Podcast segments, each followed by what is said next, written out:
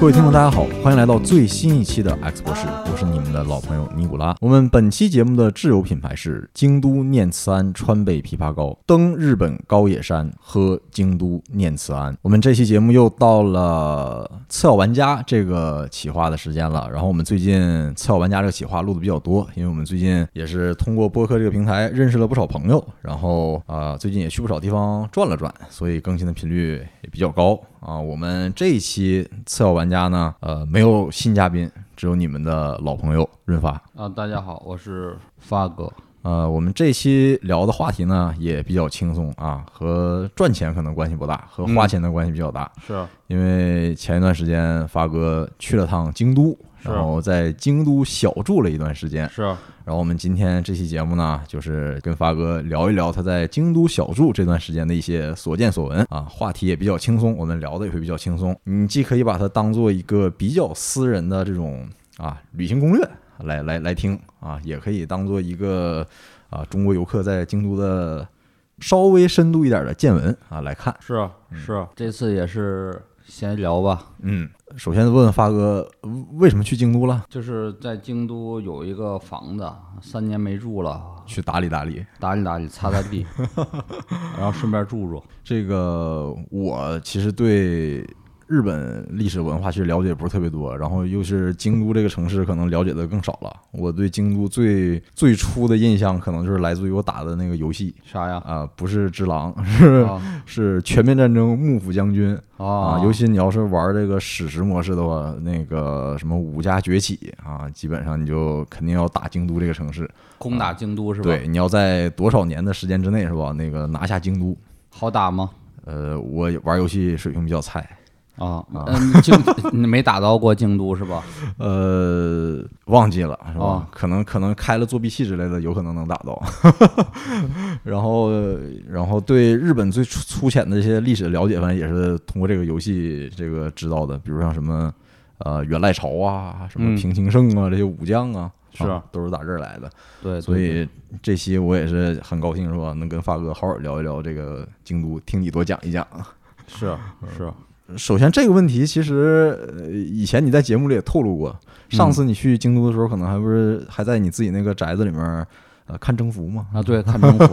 对对那那对，不知道是第几次，反正这次肯定不是第一次，是吗？是好多次了，七八次吧。啊然后第一次去日本是一六年，嗯，然后也是经典的第一次游客游呗，就是关西、关东，其实就有东京和大阪。嗯，然后东京、大阪给我留留下印象不深，然后就京都惊艳了，哎呦，我觉得这地儿太好了，非常非常好。嗯然后后来就是每年都得去一两次日本吧，然后就就京都待着嗯啊，然后那个挺挺好感觉，嗯后来就感觉那个总去就感觉那个京都房价儿感觉还行，啊，然后所以入手了一套，拿下啊。后来就累了，就哭了，那就感觉亏亏了。啊因为我买那时候一九年买的，汇率还是十六比一呢，啊，日元还比较坚挺，是吧？现在二十比一了，哎呀那干瘪 啊！而且那个我买的那个房属于景区，虽然做 Airbnb 收益可能会不菲，嗯要在红叶季或樱花季一宿，我那房子 Airbnb 三千块钱应该没啥问题哎呦。但感觉打理起来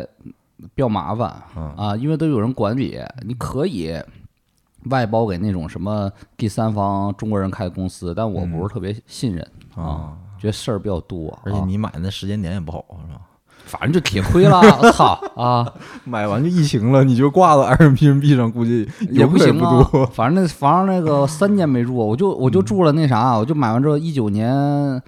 七月买的，然后一九年的红叶季我住过一次，也住了一礼拜十天吧。 嗯然后那时候不知道为啥，那会儿好像心情比较枯寂吧。然 后在就在小黑那时候，而且那个京都啊，天黑特别早，嗯十一月份的时候四五点就天黑了。嗯然后我起的也晚，那天晚上打那游戏《迈迈阿密热线》，嗯，然后我天天十二点起，过四个小时天黑 了，然后出不去啊，就感觉就是，然后就就在房里待着啊，看看电视剧啥的，嗯看了征服啥的，嗯嗯，还听了不少那个什么 YouTube 节目啥，就在那待着。但这次去京都，好像你去的地方就比较多了，没那么宅。是是是嗯，这回去多了。上次在京都最多吃的就我家门口 Seven Eleven 便利饭呃店哈，，方便面加饭团儿 一个钢镚儿的那个午饭，是哦啊是啊，然后在那儿天天吃碳水，胖不少，你知道吧？ 然后这回去就等于我和我老婆去的嘛，然后她就比较会安排，然后我就、哎这回感觉还挺那啥的啊，嗯吃喝玩乐一条龙，还挺那啥的。 那咱就分着板块儿一项项捋一捋喽。行，捋吧，啊，这个先说说玩儿吧。京都这个城市其实好像，呃，我看过一些资料，最大的特色就是神社特别多，然是啊后寺庙也特别多。是嗯京都差不多神社加寺庙，我看一个网上说能有四千多个，哎呦，这么多好像但好像还不算是日本第一的一个，反正是前两名吧，啊！非常多。为啥呢？因为那个京都相当于一个风水意义上的结界哦，啊，不是天天津话结界啊，是那个玩游戏那结界给封起来了，嗯封起来了，就说这是个神圣保护区。嗯啊，它那个东南西北啊，青龙白虎玄武朱雀这四个角，嗯，全拿那个大的寺和神社给封起来了，啊成为一个封锁线一样，哦，保护风呃京都的风水嗯不受邪魔侵扰。看来以前听人说这个京都这城市风水不好，看来可谁能没谁什么说的依啊？据谁说风水不好？可能网上的流传哪个营销号啊？哪个营销号啊？ 就是首先这个京都吧是这样的，它那个古都嘛一千多年了，嗯因为之前最早没定都京都之前，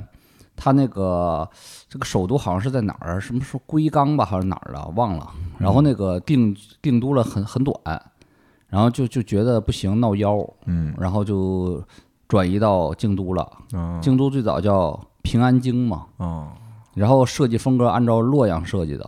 所以他们那个现在这个京都的还有有的那个古称把称作成洛，然后去京都叫做上洛。所以它的它的，如果看城市这个很多建筑风格，是不是可能有点像唐代的建筑？啊反正网上都这么说，营销号都这么说。呃。我这我记得好像是高中这历史书里面也这么写的。你是在日本上的？ 你是满洲国的教材是吧？我在我刚刚课本没说过京都啊，在啊，嗯咱俩可能看不一版是吧？满洲国教材啊。 但是反正是京都是个古都了，然后那个风水不好，我倒没觉得啊，嗯我觉得风风水挺好的。啊、我觉得风水挺好。这个风水好不好？这个也接下去节目是讲深了再深聊啊。嗯一开始节目刚开始不能包袱这么深，现啊在讲点皮儿皮儿浅的东西啊， 不要不要不要讲那么深。然后我觉得风水挺好，啊因为为啥？因为我就是一下儿，就是我去京都就觉得风水特别好，因为我我感觉我这个体质还比行较，适合你这个体质是吗？不是，我就觉得我这个。感受力还挺行的，啊哪儿风水不好，哪儿风水好，我一下都能感比较灵敏觉个七七八八的。啊，以前讲那个租房子不嘛，上海哪啊哪儿不行，不一个一都感觉出来，图便宜愣住嘛。 然后那个，我觉得我一下去就感觉风水很好的地方，一个是普陀山、舟山那块儿，我觉得特别好；嗯一个是就是京都，嗯尤其是京都岚山那边儿，我第一次去就震撼了，我觉得这儿可太好了，跟古代仙境一般。嗯真是山不在高，有仙则灵。大家有机会看那个岚山啊，不是很高，但是特别巍峨的感觉。嗯啊，就跟那个什么叫不是很高但很巍峨，大家有机会去看外滩啊，外滩那个对面那个建筑，嗯老建筑、就是不是很高但很巍峨，很敦实嗯啊，不高但很有气势，跟邓小平一样看着特别 敦实啊。呃蓝山就是一样。就很敦实，就站在那儿，嗯我觉得这风水非常好。然后，尤其是我买房的时候，我看中，就是我那个房子就在蓝山周边儿，嗯，离那个著名景点儿都很近，渡月桥对对，挺近的啊！ 你这不操，给我暴露了哈， 这被人这被被人掏出来对，没事，那啊那片儿大着呢是吧？啊！ 不那么容易找到你住的地 儿。然后我在那儿就是是个特别古典的，就是昭和式建筑嗯小屋，榻榻米啥的。因为我最近看了一个日本时代剧嘛，叫《仁一》，啊，他穿回去江户时代，然嗯后他住那个房子，一八六几年的房子都瞅着跟我那个买的房差不多呀，怎么着， 知道吧？就是没有电灯，就是没有自来水儿，剩 下剩下嗯没都空调一样。我靠，榻榻米，因为好多现在日本的人家也不是那种合适风格了，啊，也很现代，很摩登是吗？很现代，嗯就是那个啥叫合适风格？如果你要熟悉那种的黄片儿，有一类的黄片儿类型，就是在那种老式河屋里边儿嗯古旧，啊，然后合适风格建筑特征就是都有榻榻米，嗯榻榻米，然后那个呃屋里边那种纸的拉门儿，咔咔咔啊拉门儿啊，然后卧室里边的摆一个箱子，古色古香的箱子，啊，啊，盒子之类的东西，然后那个盒子上面墙上挂了一幅书法或者画儿啊那 种的啊，然后那个还有小楼梯，小楼梯一一一踩嘎嘎直响嗯那种的啊，所以你住的差不多就这个这个比较和风的完全和风啊，，这也风是格直拉门儿直拉门儿，要不说一晚上能三千块钱呢，啊这玩意儿挂 Airbnb 那白人的嗷嗷的住啊，这 是啊啊，都跟那个电影儿那什么《杀死比尔》里面那那呃那嗯个那人大宅子，我这小房子 小房子，他那大嗯那宅子大，那叫庭院，我这叫一户哦一户建一户小建，这叫 啊。然后对说风水嘛，我刚开始就觉得那个风水特别好，我就是在那个房子二楼一看，那感觉跟那个秦皇岛似的，就风水特别这好这啊。这是这夸奖这个词用的很怪啊，是吧？是啊，风秦皇岛风水就很好啊啊，秦皇岛估计也被结界了、封印了，所以秦皇岛风水那么好，老不出人人物，是不是都被那北戴河都给吸了，都给啊？不知道，也有可啊能，有可能啊。然后那个，因因为我说秦皇岛不是瞎说，因为我奶家秦皇岛农村，嗯我奶家正对是燕山，也是炕，然后我睡那房吧，榻榻米也像炕。然后也是窗外就是蓝山，哎，我嗯说跟当时看《燕山移》感觉非常亲切，然后就拿下了。其实我买那房子的时候，那中介中国人都都跟我说不建议我买这房子，为什么啊因为房子太老了，啊？老式风格，好多是京都人根本不爱住这种房子了，年轻的。啊就像因为北北京人也不见得愿意住那住四四合合院院儿儿是吧？说这房子不好交易，当时可到以后可能会不好交易，因嗯为要你要买房的主力是日本人的话，你想卖给日本人，日本人不爱买这种房子了，因为他房子有点小，然后有点有点那个风格有点旧，嗯老倒不老，因为他是上一个买家给翻新了啊，然后他所以是新装修的，哦嗯，但是整个风格是偏老的，嗯这种的，所以可能交易时候不好交易，嗯然后他说，而且这个做 Airbnb 可能比较需要花精力啥的吧。然后嗯我就是当时也没听他建议，就就买了，嗯，亏了。哦呃自自助也还可以了是吧？然后后来我就就觉得就自助吧，嗯就我一年去个两三回，就是樱花季和那个红叶红季叶季对，就哦嗯去一去，然后住着还不错。但是那个其实冬天和夏天呢，京都的天气不是特别好。对也京都好像是以天气不好而在日本比较知名的吧，就夏天特别热，哦冬天特别潮湿阴嗯冷，有点像，因为那个京都地理特征是个盆地，呃它边儿是那三个面环山，一面几乎是是，湖是吧？嗯，那不是湖，湖离它还比较远，啊它就是南边通往大阪的地方是是小平地，然后嗯能有个缺口，然后剩下那个三面啊，北边、西边、东南、东北边啊，全都是山，围成了一一圈儿，嗯很也也也也很像北京这个感觉，哦，这感觉。然后我住的地方相当于就是房山那块儿， 啊我说也听有在这个京都居住的人说，京都的天气很像中国的武汉。它的就是春天和秋天是比较舒服的，但是夏天和冬天是比较不好熬的，跟就是大家看照片啊，看感觉那个京都照片 特别特漂亮是吧？啊，漂亮肯定是漂亮，就看着特别的那个怎么清爽，有点肃杀，有点那个冰冰丝儿丝儿那感觉。嗯，这不是啊，他妈夏天他妈热，特别热非常热，非常非常热，天天出汗很多。冬天又比较阴冷对，也也比较阴冷，有点像上海那种的啊。啊。你你这屋里能生炉子吗？那不行啊，那木质结构，我怕着火了啊啊，只能这么呃那个那个空调取暖。空调取暖啊，钻在被窝里。哎呦，哎，那发哥，你住的那片区域算是都京都的富人区吗？其实我刚开始完全不知道京都那些区域有什么什么区别哈。啊我觉得那京都因为都不大嘛，很小嗯啊，然后我觉得嗯能差哪儿去啊？但是后来那个他知道京都分好多区，京都至少啊是分成那个啊十一个区嗯啊。然后呢，我那个区叫做右京区，蓝山附近右京区。啊，对，这京都你要看京都地图，可能会觉得很奇怪啊。它这个右京区在地图的左边，左京嗯左区在上角，对，然后左京区在在你的右手边。右上角东北方，然后那个右京区在西北方，嗯，然后那个京都十一个区吧，就是房价最贵，就富豪爱住的，啊，当年那个阿里巴巴上市了一大堆高管嗯买庭院，买那种两千万、几千万级别庭院嗯，好多都是买在那个左京区和右京区哦这两片区域，还真是属于比较有钱的人的区域。哦，啊，左京区所谓左京区就是那个鸭川啊，往北走，走到那个京都大学，然后靠右手边那一片区域哦啊。然后那个右京区就是岚山，什么太秦那个电影拍摄区，嗯，都是比较京都老钱吧嗯，住那地方房价也属于比较高。然后右京区我住那片儿的一个房屋特点就是啊，出售土地不多，嗯因为都是那种的比较有米的日本人在那儿待着啊，米比较，多啊，它这个转手率没有那么高。对转手率也不是非常多。然后嗯一般来说就是前几年不流行中国人在京都买那种房子做民宿嘛，嗯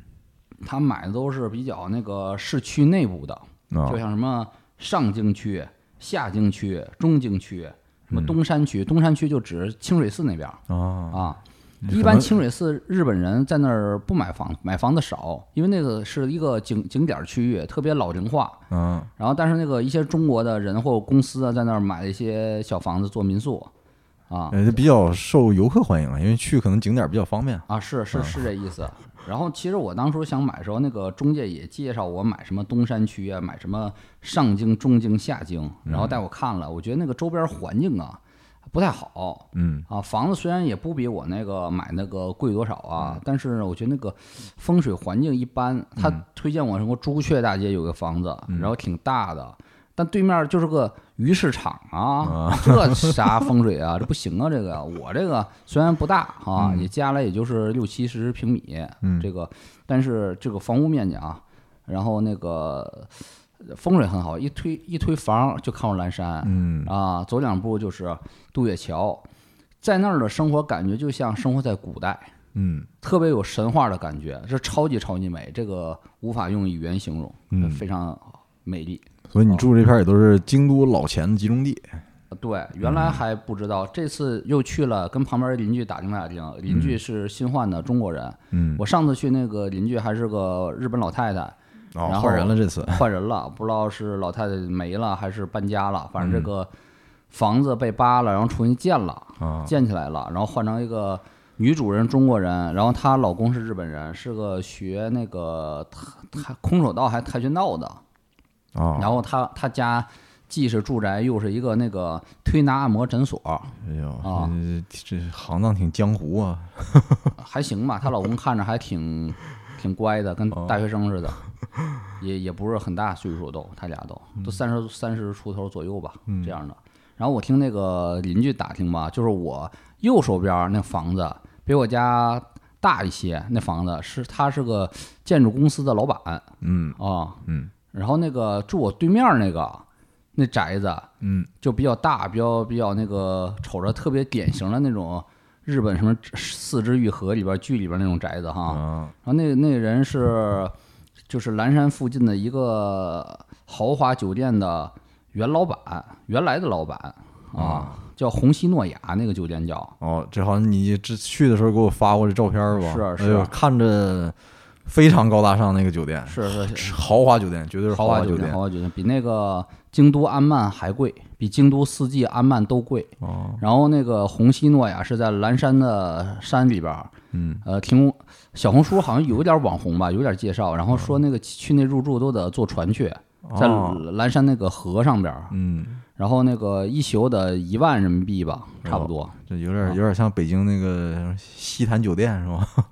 啊。对啊，西坛 酒西店，坛酒店也是仿的这个，哎，有点这意思。日式西风坛格西吧坛酒店不也在西边山里吗？对啊，但是在前潭。柘寺那块儿，对，啊那就，是前两天发大水，我看也冲够呛。是是，的确是啊那个。然后他一说，我就观察那房子，那个发现那个邻居正晾被子呢，就大被子就就啊晾那就个房顶上 的啊，就就挺那个那边区域都是挺那个比较老派的，好多都在那儿住了，可能好几代了，好几代人了。嗯那块儿深宅大院也特别特别多，有的是不知道干啥的那种的，嗯那种呃那种人，然后那片儿的地啊和房子啊出的也相对少一些包括像你说的那个红星诺雅酒店，它也好像也都开了至少得一百年了吧啊，？那么久了，那不知道，嗯你你比我懂，那好像你比我看解了，我看了一些资料，好也是百年老店就是小小红书的资料是吧？ 对啊，这小红书挺懂啊，是吧？啊，确实， 小红书是真是现在比什么那个知乎啥的牛逼，而且都是一手资料，啊得是去完了才能都是在那儿花钱才能炫呢嘛，都 在那儿花钱炫哈，在那儿啊。那个对，深宅大院儿还说，就是那个呃，我家旁边儿，然后有一个那个百分号咖啡嘛，挺网红的、嗯啊，那游客都去过那百百分号咖啡，那百分号咖啡接着往西走，嗯，那条沿着沿着那个桂那那那个渡月桥那个河叫桂嘛，桂川，嗯沿着嗯桂川走，嗯，好多那种深宅大院儿的酒店，嗯，都不好预定，你网上都订不着。然后那个里边八头一看，都是什么明治天皇当年下榻的酒店、嗯庄园这种的东西，还有有的都是老庄园，都是非常难预定的。真就挺像北戴河的、啊，什么什么招待所 啊，嗯皇家疗养圣地是吧？皇家行宫啥的啊，皇家呃那那那那种的感觉，就京都就是这种的感觉。嗯然后那块儿好，还有的邻居是在那儿开了一个博物馆，我忘了叫啥博物馆了，反正也是在那百分号附近。嗯，然后展都是日本古美术，然后最近展的是那个谁那个啊，对，竹久梦二，竹久梦二展，那都是那个、那个藏那个博物馆主人自己自己收的，全是竹久梦二。最近是竹久梦二展，而且好像京都本身博物馆数量就特别多，挺多的，几百个，我看网上公布出来的啊，大大小小的。东西多呀，货多呀，啊，嗯，除了那你除了你刚才说的那个，你有没有去其他博物馆转转？这次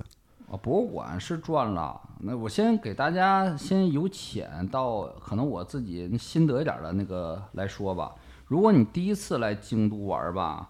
那个先给大家介绍一些就非常应该去的吧，每个游客都应该去的一些地呃方。必须打卡点儿是吗？对，第一个，哎，我先反问你，你有什么印象吗？就就就京都应该就非常有名了金阁寺，啊，对，金阁寺，对。这可能我对京都知道最有名就这地儿了。对对 对，金阁寺非常棒，然后还有银阁寺，嗯啊那这金银阁寺好像就是分属于这个左右京区哦，啊，都是这个地方，金阁寺、银阁寺，但金阁寺其实挺小的，嗯，你就过出过去二十分钟就转一圈儿，那小小小寺也也不大是吧？不大不大嗯不大，就我非觉常得很多人去京都，然后看那个金阁寺的第一感受有点像什么呢？像像中国人第一次去比利时旅游看那撒尿小童，以为是个很大的雕像，然后去了之后发现那雕像就二尺， 这么点儿。啊，金阁寺本身还不算小，嗯就那个建筑，但是你都是远远在它的好像水中楼在台一水样，是像对像像在水边一样对，就是它那个我说那个园子挺小的，啊。啊，园子挺小的。经典景点，我觉得第一，我觉得排第一，在我心中都不是金阁寺，是三十三间堂。哦，三十三间堂就在京都车站附近，嗯然后那个是镰仓时代的一个大寺，嗯皇家的，嗯，里边的收着国宝，大国宝，那观音是吗？观音菩萨木雕是传说是一千个嘛，我具嗯体我也数不了嘛，反正很多很多了，就是这种感觉。然后那个还有一个几个最著名的雕像，两个嘛，风神、雷神嗯雕像，嗯还有那个《天龙八部》护法就在那摆着，嗯，那里边的那个木那都是木雕，都是镰仓时代的东西，就相当于、呃差不多南宋吧那时代，嗯差不多啊一二几几年，然后现在离现在都八百多年了，嗯，如果你去那个寺院，第一时间感受到就是震撼啊，震撼！三十三间堂好听起来。不是很牛逼是吧？那感觉、嗯好像呃好多人可能听起来像卖茶的什么的，卖卖卖中药的是吧？卖中药是，其实是一个大佛堂，非常非常牛，非常非常牛。我每次去京都，去了都都去京都三十三间堂拜一拜，啊，拜拜。接下来的介绍，我觉得不得不去的地方就是啊清水寺啊，啊肯定的也也挺有名是吧？对，清水寺在京都那个靠东边儿，就说那个叫东山区，然后那个是有个大斜坡儿，嗯，是叫语音山吗？不是，我也不知道叫啥山，啊反正就那个有个大斜坡叫什么板啊，什么清水板之类啊的。然后你那个两边都有小店儿，然后卖什么抹茶呀，卖点什么冰激凌啊，卖点那个和服什么的。嗯，往上走上去，然后清水寺，清水寺是起伏的地方吧，比较有灵。嗯然后清水寺相当于建在一个山坡上嘛，地势比较高，嗯，也是著名那个好多电影啊、动漫呢都都演过那地方吧。啊，挺有名的取景地，取景地。然后柯南好像就去过那儿有个合影，啊嗯跟他对象。嗯然后清水寺最著名传说就叫清水寺跳 伞，呃，跳什么伞跳也叫跳楼，啊因为清水寺特别高。啊？以前那日本谚语，如果你对一个事儿特别有信心，嗯，特别想成功，你就从那清水寺蹦下去啊，没死你就能成。这下面是水还是陆地啊？低了，哎呦啊！所以说那个有一个著名浮世绘，就是铃木春信画的，嗯叫《清水寺舞台之月》，就嗯讲一个小美女从清水寺舞台叭蹦下去了，然后打个伞，没死，我死没死不知道嗯 ，to be continue，你知道吧？然后但是那个那那是我最喜欢一张浮世绘，嗯呃，超贵，得一百万人民币以上拍卖。嗯啊，呃，那超级超级美，我觉得那是浮世绘的 number 前 number 前前五吧，哦在我 number 里边那个大大海浪啊，嗯我不感冒啊啊，不是很感冒。我特别喜欢这张，还有喜欢那个一一个叫雪中香河伞，还特别美，那个也得一百万以上。然后这是清水寺，大家值得去。还有一个我觉得隆重推荐就是二条城，啊！二条城这以前将军住的地儿啊，，幕府将军住的地方，就是在京都的最中心。嗯，呃，那个那是也是个老钱区域。咱们最喜欢的漫画《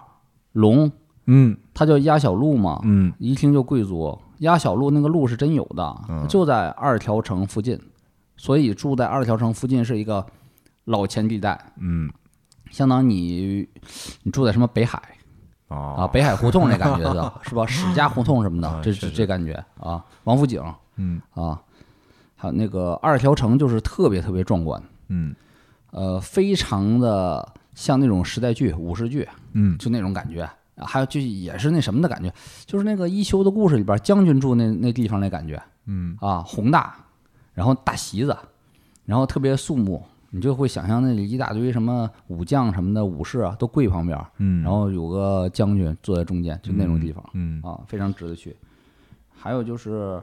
蓝山，对对对那啊这对，蓝你山，住那地儿吗？对对，啊，蓝山就景点景区，看看红叶，看看什么那个竹林子，嗯竹林子挺有名了。那个、嗯那附近还有个天龙寺啊，还有个法轮寺，嗯然后还有个什么那个那个蓝山小火车，嗯可以进山里边儿进嵯峨野嗯啊，还有渡月桥啊，嗯非常适合打卡，非常美。然后还有就是啊，叫福建道和大社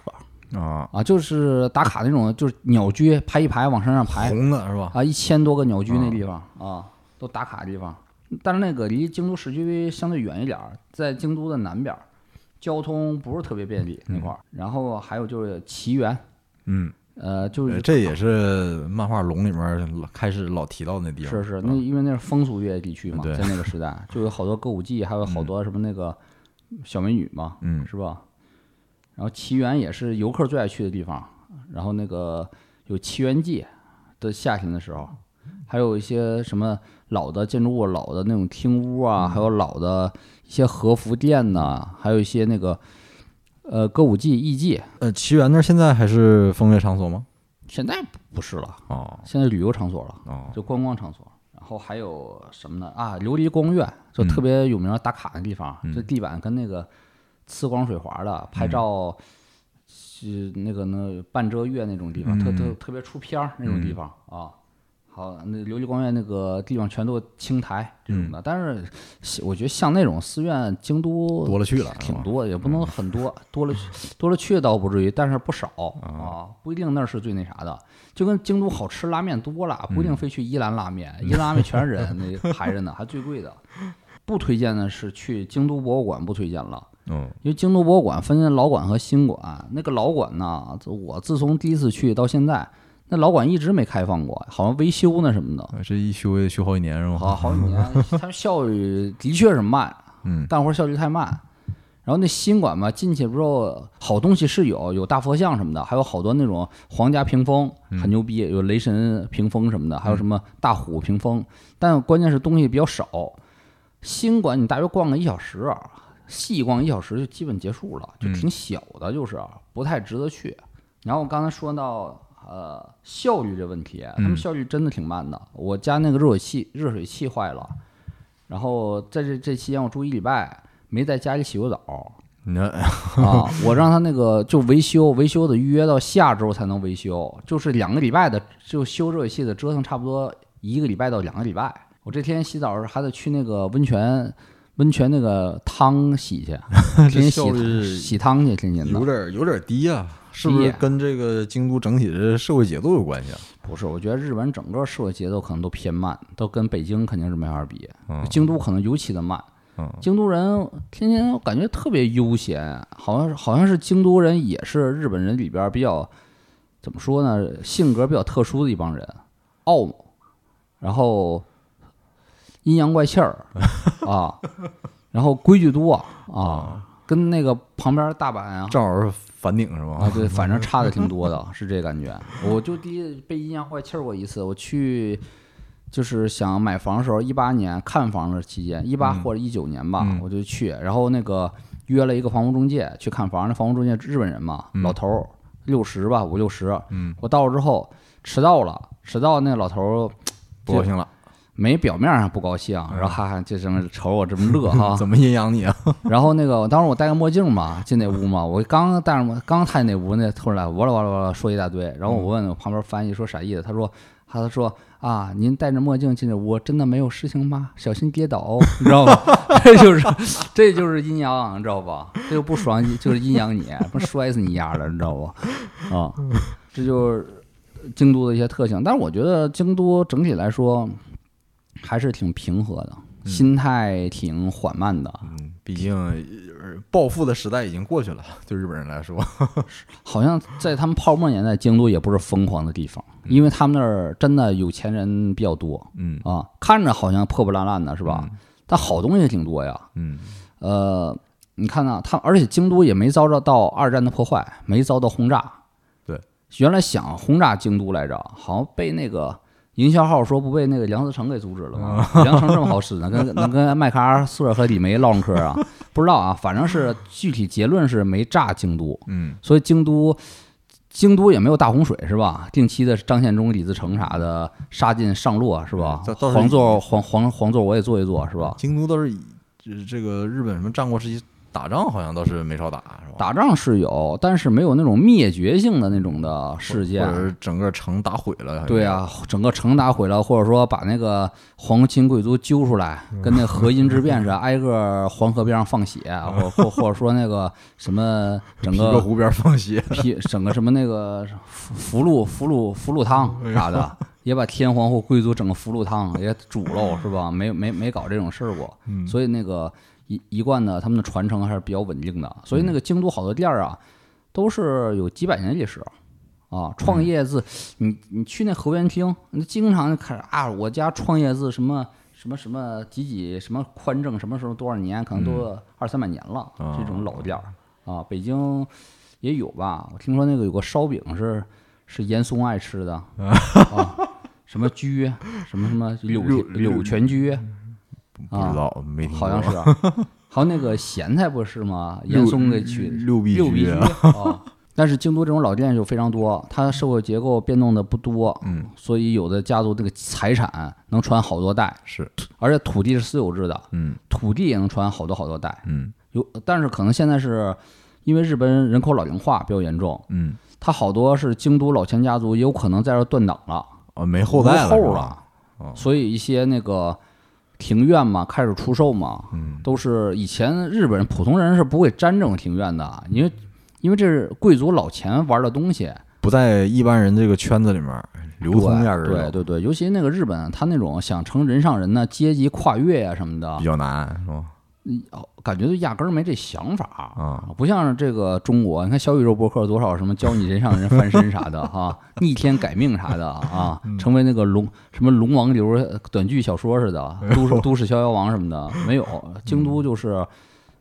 该怎样就怎样，这个你家做做三倍的豆腐嗯啊，开两倍的公公交车，啊，呃，做做八倍的那个清水烧啊烧瓷器，都都都觉得还是很 OK 的。啊，这个祖上这个拉人力车，我儿子这辈儿接着拉人力车，都挺好的，也啊不丢人，不丢人啊，是就这样的啊。所以那个就因为他们可能断档了，嗯呃，我刚刚才说的嘛，这样阿里巴巴上市了，嗯有钱了，然后都上那儿买庭院，嗯马云在那儿也买，嗯啊，是招待客户用啥的这种的。但是这种听起来好像两千多万不是啥特别天价是吧？嗯但可能维护起来比较费功夫，嗯费那个心力，嗯因为这种庭院好多都木质结构，嗯基本的二十年翻新一次，就大大修大修一次，跟那个重建的我觉得都差不多了，那感觉就重新的翻新一次啊。嗯我这买这房子二十年之后就得翻新一次啊， 啊到时候我可能扒喽。嗯哦，重新盖是吗？对，建个乔脑风格炮楼，赫鲁建个赫鲁晓夫楼哎 也，不知道这个京都是不是有没有什么这个规划局啊，是吧？ 批不有批你？有有，他那个京对京都还有一点就是京都属于古都，它的土地使用苛刻程度比日本别的地方严格，嗯它建的比如说使用面积和这个楼高比别的地方控制的苛刻，尤其蓝山那边控制更苛刻嗯啊，可能那个。可以改，但可能就建成赫鲁晓夫楼，可能不好说，可能也得审批，也得是啊。你就建个那个，以前我小时候在那个筒子桥脑楼是吗啊桥脑住那个小区叫和安里，我就就就也建个和安里啊，在京都建一个，我 靠，模拟器啊，能 说不定能成网红景点儿。呃，这京都的 G G C 哈，啊以前那个玩摇滚乐编了一个都市传说嘛，嗯叫莫桑比克的 G A，、 啊，说一个京都那个石家庄黑社会嗯把一个桑塔纳嗯是那个 G A 牌照的运到莫桑比克去了，哦然后在那儿一路打 杀，然后莫桑比克黑帮都知道有个那个 G 哦 C G A，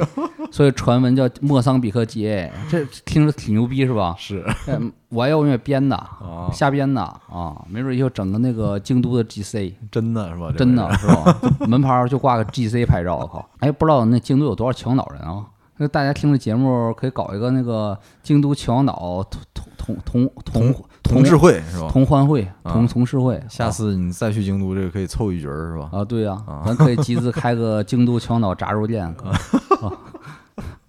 给这个各大居酒屋供货是吧？对啊， 桥脑羊肠子，京都的特供啊。桥脑那个炒面皮儿嗯啊，桥脑焖子在京都发展一下。嗯啊、对，一说这个，还有一个知识点，就是一个推荐大家也尽量别去地儿啊，锦市场啊，网、那个网红打卡地儿嘛，就大排档。然啊后锦市场，反正吃了倒是挺好吃的，就有点贵嗯啊。这明显就是游客去的地儿，它这个价格高。然后听我邻居介绍，这个锦市场场这种档口、大排档档口，嗯每天的流水非常高，嗯就挺挣钱的。嗯，一天流水得得挣个几万大几万，他这么说的是啊。然后，但是这个档口不是你想想开就能开的，嗯那我要去开一个行不行？那你肯定不行啊啊，因为这高暴利行业，你凭啥你干就能干呢？是吧？哦所以他据我邻居说啊，我不太知情，也可以跟大家求证一下。他说这个好多控制档口的都是黑社会、雅库雅扎库扎哦啊。，他这个锦市场档口是不是雅库萨这个控制的，我不知道啊。嗯但是就像蓝山呐、还有像什么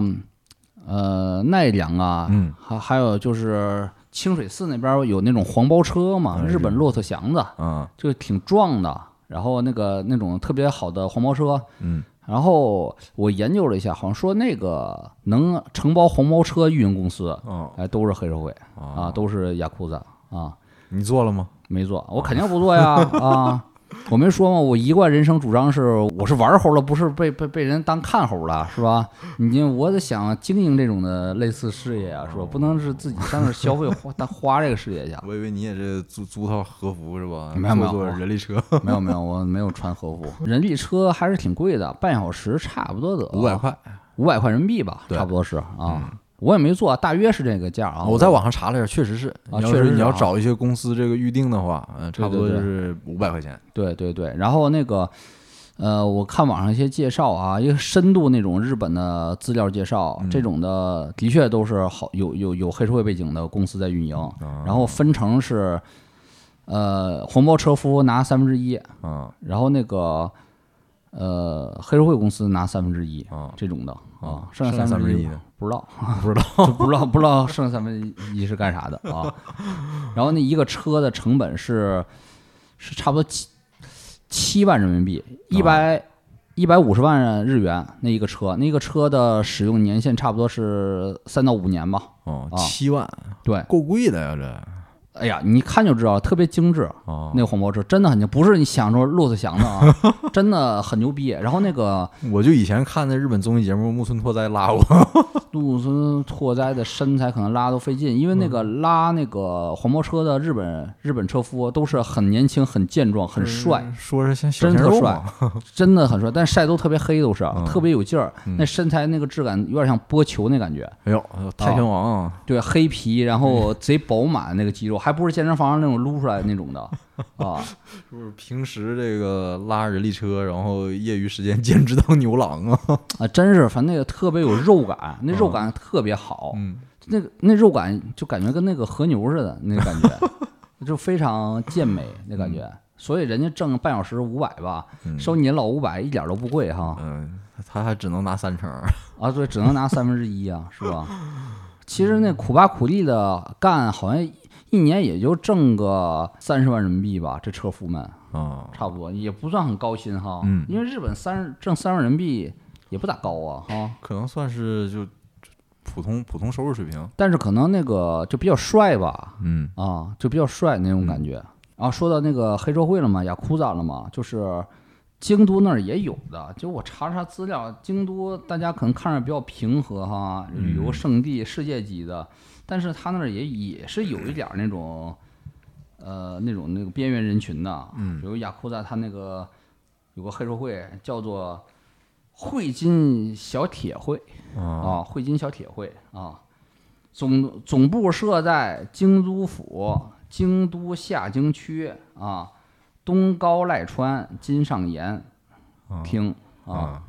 一一七六杠一你号这啊快，差不多报电话号了，你这。 你可以看看，就是日本指定暴力团 之 一，是去下次上门拜访一下是吧？ 吧正式人员约一百一十人，啊哦不是很多，不是很多啊。然后现在是刚刚换届，刚刚换届，有序换届，他们好像是跟那黑社会选举似的，也是五五到十年一换吧。行，一七年刚换了，就叫做金子历典，继承七代目呃七代目啊，行，这住京都的朋友，谁好事之徒可以去上门登门拜访一下，是吧？是，人家采访一下换到聊第聊七届领导人了已经啊。然后对，然后京都吧，还有一些区域比较边缘，都是属于那种研究呃理日本的人才知道的。嗯你知道有有个概念叫理日本吗？就是就不知道，听你说过表世界、里世界是啊，吧表世界理世界 有个有个叫呃理日本，在那个地理范围的呃理日本是日本，就是靠那个东南侧那带，靠太平洋那界儿了，嗯就是嗯嗯就是什么东海道那一圈儿，那叫表日本，嗯就像大阪呐、什么什么嗯名古屋、神户、啊什么横滨、东京这一带这一条、嗯啊，还有就是往上调，往上面那个反过来，就靠那个西北那一条了，嗯什么金泽什么玩意儿的，哦那叫地理上叫里日本，嗯它相对关注程度少。嗯还有从文化意义上，里日本就是有点那个，比如说那种啊见不得光啊，啊有点那个什么都市传说啦，啊比如说有点那个就次一点儿的、黑暗一点儿的那种日本啊，相相对于那个光鲜亮丽的这啊个东京大城市和京都这种啊名胜古迹，嗯是对之之之之对比那个叫里日本，啊，京都的里日本叫做那个崇仁地区，崇人对，崇仁地区，崇仁地区就在那个京都火车站附近。啊就那个崇仁地区吧，它有好多就特别破烂啊，治安相对来说不好一点，只是相对来说啊，在京都来说不好，因为那儿好多部落民，啥叫啥叫部落民啊？部落民说白了就是以前那个打仗的时候啊，就抓过来那些的，啊那个什么阿伊努人嘛之类的之类的，啊然后那个反正俘虏回来就当贱民的，啊啊，什么叫贱民呢？贱民从事贱业。日本佛教国家嘛，他们认为，比如说，呃，当屠夫，啊或者说那个扒皮做什么皮具的这种的，嗯掏粪的、掏大粪的什么的，都是 贱民啊，叫惠多好像叫。嗯然后这种是世代相传，就就印度那种姓制度一样嘛，嗯啊，中国也有嘛，疍户什么的啊，啊。然后世代相传，他们有时候就就传到这一代了。那这现在京都还有啊？嗯，不知道他们在阶级上应该是不算了，但是他们祖上都知道是干这个的啊所以他们就生活在这片区域啊，叫崇仁区你去转了转转不转？啊，我从网上看到的，我还没去呢啊， 我没去去那儿干嘛呀？我时间很很，我时间 很贵的是吧很贵的是吧？我有空我看看征服不行吗？是吧？然后那个我就网上看的 啊，YouTube 看的， 台湾一台湾人说的啊，然后那个就那儿，嗯其实我看那个，哎，台湾人做节目就好那啥，夸张是吧夸张，其实咋有多乱呢？也没还还行 哦吧。哟，去过鬼八楼吗？嗯 我给你介绍一个 北京的都市传说区鬼八楼， 给你给你玩玩。十二点咱楼上见，是吧？嗯行，有有啊台湾的这个 influencer 好信儿的也可以来北京，我们请你们去鬼八楼是吧？啊给你安排一下。啊，绝对让你尿裤啊！你鬼八楼去完了，再跟你去朝内八十一号，啊朝内八十一号再给你安排小汤山遗址，是 吧？呃？可以。然后那个还有个区域的确是治安相对差一点，反正至少买房子别买那儿啊，叫福建区，啊，福建区就是那哪个福建区？就是有一个那个日本史上什么福建鸟语战争嗯啊，就那块福建区，也也是刚才介绍的有那个著名景点儿，就是那个道和大社的地方，啊，福建区是在京都的闽南边儿。嗯那儿看似好像有著名景点啊，但是那个是一个呃京都的洼地吧，房产洼地嗯，啊，就跟有点像北京南城这种的感觉。或者啊是什么燕郊？嗯，不一样概念，就挺像北京南城的，因为哦嗯那块儿住人比较杂，比较乱。配套设施可能比较差差，然后那个有好多韩国人啊。啊，在日什么日籍韩国哦人住那块儿，然后那块儿房价也比较低，相对的治安也比较一般吧，呃，卫生什么的也也差一点。如果大家去那个交通就能体会出来了，你要去福建区那个交通其实挺少的啊，交通不是很方便，嗯，因为那属于有点儿洼地的地区，嗯哦，但是其实也还好，其实，这京都啊，你住哪儿啊？那都嗯再乱能乱到哪儿去？啊是这吧段能 问哪儿去啊？可能就还是挺那个平和的地方。 P 啊三的 love，是吧但但是大家一搜 YouTube 啊，嗯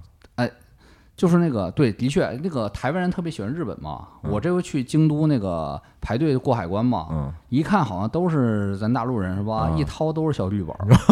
啊，都是小绿本儿啊。然后那个京都的台湾游客非常多，嗯那个韩国游客也特别多，嗯啊，大家那个因为台湾人特别喜欢日本文化嘛，嗯然后 YouTube 有好多就是介绍京都的，哎呀，就台湾人那个同胞吧，一做 YouTube 讲这个日本呢，什么京都讲都贼玄乎啊，好恐怖什么的、嗯啊，京都真的灵异事件好多呀、什么的。 但是你大家想啊，都我们是资深做这种封建迷信内容的，嗯咱们盘一个逻辑，京都这种地区，它真的是非常闹鬼的地区吗？特别灵异吗？灵异的一个第一点就是它风水不好，嗯，它京都能风水不好吗？你说一个等等于一个别墅，天天站八百个保安，你说它那能不安全吗？那不肯定安全的，他妈都形成结界了都啊！嗯啊第二，一个地方闹鬼，就说明那儿有很多鬼啊，嗯什么样鬼厉鬼啊，那什么样叫厉鬼啊？就楚人美那种的啊，就就冤死啊，啊死的恨呐、嗯你说京都这种的，第一没遭过战争轰炸，是近近一百年吧。第二，嗯它是是呃京都的那个整个日本社会那么扁平，京都也属于老钱地区，天天九点半上班儿，五点半下下班了，人根本不在乎赚钱。一个地方整个节奏特别慢，他哪儿那么好多那个通缉犯都他妈昭和年代的通缉犯，还贴着呢，都不三十年前的杀人犯。你说这种是犯罪率很低，然后那个没有什么社会冲突，嗯没有什么冤死，啊也没有什么大官儿什么你你你家死人了，然后官儿发个文件，第二天你就根本就没声了这种事儿的地方，他哪儿那么多冤死鬼呀、他哪儿那么多哪儿那么多凄厉的故事呢？嗯，从这个逻辑分析，我觉不得符合，不符合，成为一个灵异厉事件很多鬼的厉鬼之都的地方。 啊我觉得可能台湾同胞吧，没见过高强度社会什么样 啊。高强度社会那才是闹鬼的地方、嗯啊。他比如去，我觉得去啊，南美是吧？南美嗯啊啊，去那个白色沟上最狠的地方，蒂花纳呀，它华莱士啊，主要是那个台湾同胞没去过什么什么那个麦德林啊， 啊，那个你刚刚说的是哪儿？那个什么蒂花纳、蒂蒂华纳，对对，华莱斯斯啊，华莱斯嗯是吧？都是天天那个桥洞下面掉人头的是啊，吧？对，那儿那儿肯定厉鬼故故事多呀， 那肯定是肯定是那啥，但是就是因为京都历史太太古早了，嗯一千多年嗯啊，所以就觉着那个，哎，就是那个那个那个，好像挺瘆人的是吧？嗯但是可不是，是因为他们就是因为我觉得能记得是记得历史特别详细，正因为它文明没断代过，嗯所以夸夸夸夸都记着呢。那现在讲那个京都最早的厉鬼，那都是什么一千年前的天皇弟弟 呢？这早转世八百回了，这个这这这不这么狠还闹啊？反而是啥呀？没有历史地方，我觉得反而闹鬼最厉害。嗯就是以前我研究历史，一个地方，哎，现在可能苏北某某个县城现在建的挺光鲜亮丽的啊，瞅着跟现代都市似的，是吧？一查那县志，哎呀，不能看了一是吧？查那县志的民国时代、 晚清时代那个人头落地呀、嗯或者那个血腥复仇，然后把那个仇家给炸了、给吃了、给生骗了这种事嗯儿。还有比如说那个呃广东地区那个那个土客战争，嗯，一打跟那个比日本战国那战争打得狠呢，我靠 啊！那国内不是老调侃日本战国是那个什么村村长械斗吗？ 是啊，我看那个呃广东土客战争那个烈度都赶上那个什么对吧统辖县之啊战统是吧辖县之战了 啊，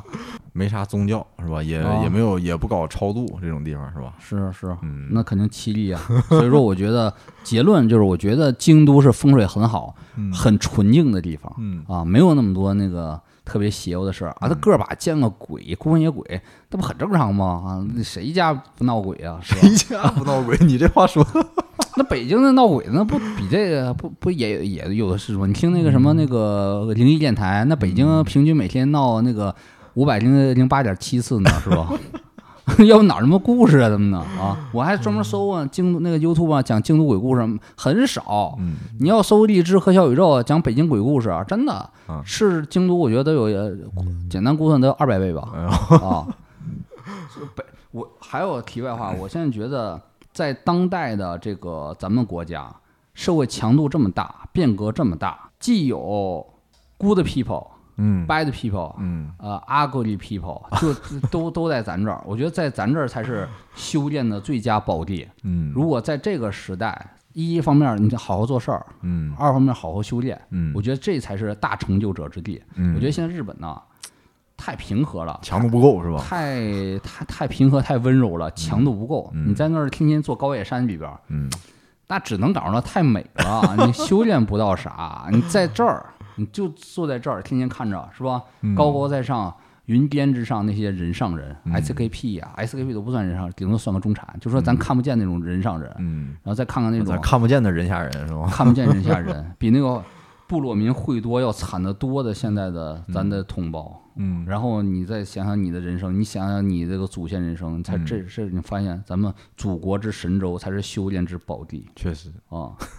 你能获成为大成就者嗯啊！讲讲的挺跑题的，嗯，那讲讲美食吧，对讲讲推荐的美对，食。因为有老有老钱的地方，这个通常来说肯定有好吃的。是啊因为我在小红书看到有个说法，说那个京都是美食荒漠，不，咱哪儿都美食荒漠呀。这用的有点儿那个太怎么说呢？太滥用这个词儿了。你要说是保定是美食荒漠，我非常赞成；你要说京都是美食荒漠，我觉得这有点儿扯淡。为但是也有一定道理，为什么呢？因为那个京都明显分两个吃饭区域了，一个是游客吃饭聚集区， 嗯一个是咱京都本地人聚集区。嗯游客吃饭聚集区，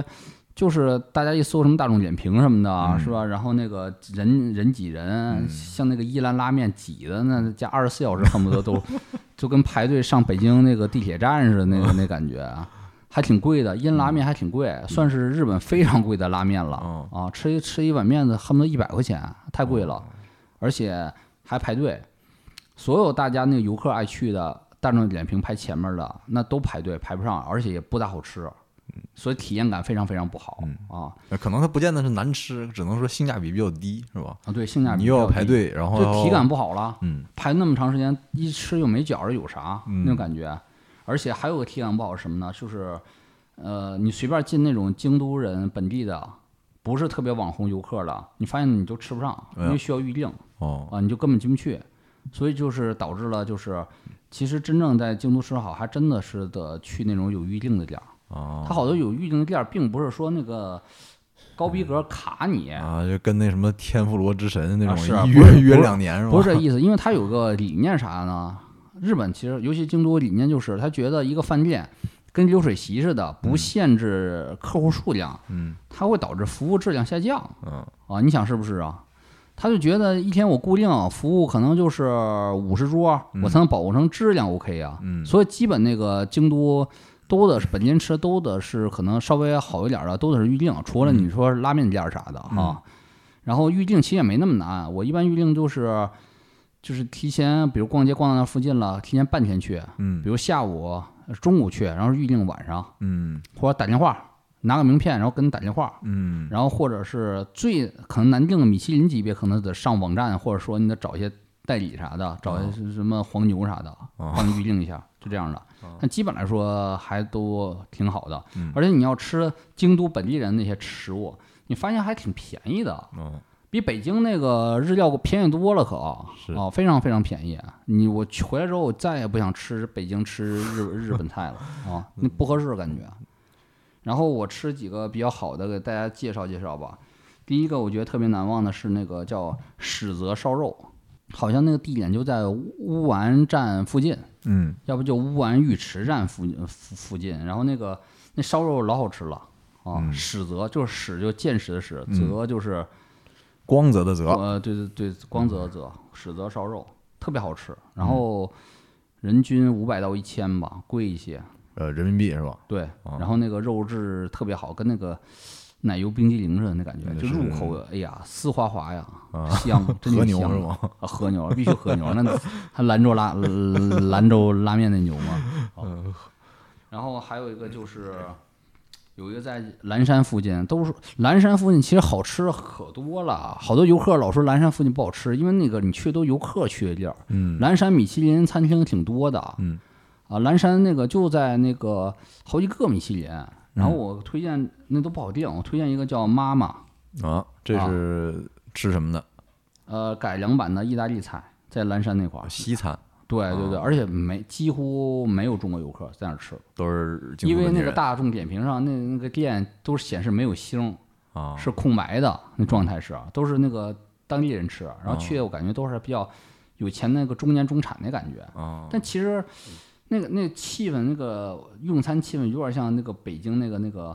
阿米狗北京那啊，感觉的，就瞅着我操，这跟米其林餐厅似的，逼格特别高，逼格挺好啊，然后其实还没那么贵，人均也就二三百吧。嗯啊，然后就是改良的意大利菜什么那个都挺好吃的，每道菜都很好吃，随便点那种的，嗯就叫妈妈。嗯 M A M A，嗯，反正就大家就去那哪儿吃去就得了，就先去那些老街，啊就游客不是特别多，啊但是老街那地儿随便找，就是乌丸乌嗯丸那附近那些小胡同，然后乌丸浴池啊，什么二条城附近那些都挺好吃的。嗯啊，就是去有预定的，能预定就你就就定一家。哦。然后总吃那种的那个居酒屋，啊挺多的，反正都是人均二三百。嗯，二人均二三百居酒屋那挺便宜了。哎因呦，为我现 在住在簋街附近是吧？啊！想二百块钱吃一个靠谱点的居酒屋还是挺难的，人均二百块，而且你那吃那那个居酒屋吧，绝大经常容易踩雷。绝大可能都是料理包 嗯，啊，是不是经典的什么那个呃什么什么芥末章鱼咱这都有啊。啊，是吧？都是从那个从大冰库里拿出来的料理包啊，还有什什么那个北极贝，嗯给来点儿，来点儿经典小北极贝是吧？这都是淘宝能买着食材。哦，那个咱们以前不写篇文章嘛，嗯现在开日料都是料理包嗯啊，但那个是居酒屋啊，真是生气，很新鲜，嗯那感觉，那感觉在北京我们吃一顿五百两个人，特别丰富，有那种烧鱼那是京都是吧？啊，嗯烧那叫什么鲷鱼，鲷什么鱼，啊挺好吃的，是烤的。嗯要在北京吃这种炉端烧烤这种鲷鱼，我靠，那一条得得四五百吧得呀，在那儿也就是几十一百，哦嗯然后再一大盘儿那个刺身，嗯那块儿刺身非常新鲜，非常好、嗯啊，什么是。嗯，在在北京估计也得也得也得四五百，那会儿卖一百多才嗯啊，然后再随便点点什么，点个豆腐汤，再点个烧烤海鲜烧烤拼盘儿，有大嗯海螺、大大扇贝啥的， 就是自己烧在那 儿。然后再我还点了个海鲜饭，啊，咔这么这么多，还点啤酒，这么多才花五百块钱，嗯非常多那很划算了。啊。而你刚才说这个伊兰拉面是性价比不太高，你有推荐的比较好一点的拉面吗？拉面太多了，嗯拉面拉面这玩意儿平平民饮食哦啊，你随便儿你找个人少的拉面就行，啊你别，找那游客都一看游客排队呢，行这就行啊。还有还有那种海胆的那个荞麦面特别好吃，嗯海胆荞麦面，还有对京都的吃那啥叫怀石料理怀石料理是吧？啊，但怀石料理比较贵啊，还有那种精料理嗯啊，精料理就那一小份儿一小份儿的、嗯小份儿菜似的，嗯，还有就是吃豆腐，京都的吃豆腐，还有专门做豆腐的，为啥京都这个豆腐有讲究吗？人家京都水好，水质好，嗯琵琶湖反正水挺多的那块儿啊，啊，水挺多的。琵琶湖的确是一个重要水源地，好像说 SK two 那个就是就是化妆用品的原料是吗？从这儿就来用的琵琶琵琶湖的 水，神仙水是吧？ 神仙水啊。啊然后还有可以吃那什么，吃河豚去。嗯，但是我就觉得河豚比较可爱，我就没吃，我就是啊还可以吃那个螃蟹，螃蟹夹，嗯都都这都不算很冷门啊，挺大众的。嗯但是大家不一定非看着大众点评那个啥，大众点评我觉得大大众点评靠前呢，我觉得都都是不行踩雷。嗯就比如说大众点评，好多人排队就是炸和牛那个店，我忘了叫什么了，什么嗯什么烧肉，我觉得真的挺不好吃，特别腻，啊还挺贵的。那份儿炸和牛套餐二百块钱一份儿，嗯也，不好吃，就就是盖饭呢，嗯啊。饺子王酱挺好吃的，王酱啊，饺子是这吧？对，那还挺好吃的啊。那个中华算最廉价的中华料理吧，嗯我觉得那个中就是日式中华料理挺好吃的。嗯，我们还专门吃了两顿川菜啊啊，在那块儿，就福建区的，啊，就我刚才说那个房子便宜洼地区，那个好像川菜啊什么都在福建区啊，吃了个什么水煮牛肉啊，什么和麻婆豆腐啥的，觉得挺便宜，一二百啊，真挺好吃的啊。京都算是这种像像什么香港啊这种这种购物城市吗？就是一般人概念上不是，嗯，但我觉得对我来说是。为什么？哎，我现在一般要去香港都爱就是买书，把香港当个书店。啊，然后那个，我觉得东京肯定是购物天堂了，但东京太大了，嗯太太太太嘈杂了。嗯然后我觉得京都挺好的，京都又小，京都那个商业街就在那个很小的一片区域，但它还挺全的。嗯从中古店到那个大牌儿，什么爱马仕、LV 啥的，特全都有，还有日本那些品牌全都有。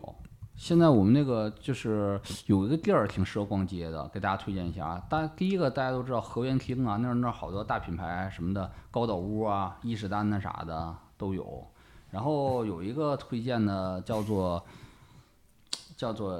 叫新新风馆，嗯新就是新就是新，风景的风馆，那好像是一个老酒店改改的一个地方吧，好像叫什么大和酒店改的一个商场购物区，里边儿那里边儿都特别好，挺精致的，都是那个日本本土品牌。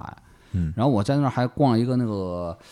和服店吧，嗯啊，挺挺老前锋的，然后那个装修的很很有范儿，然后那个店员还有个外国人白人，嗯嗯说英文，然后那个日本员工长得也特帅，然后也说英文，然后里边东西也也比较贵，嗯那个那个东西都挺贵的啊。，牌匾上面写着“大岛愁”嘛。对，大岛愁，然后我问他那家店都开一百一十年了，哎呦， 就是百年老店。是专门就卖和服、和服配饰，特别那个怎么说呢？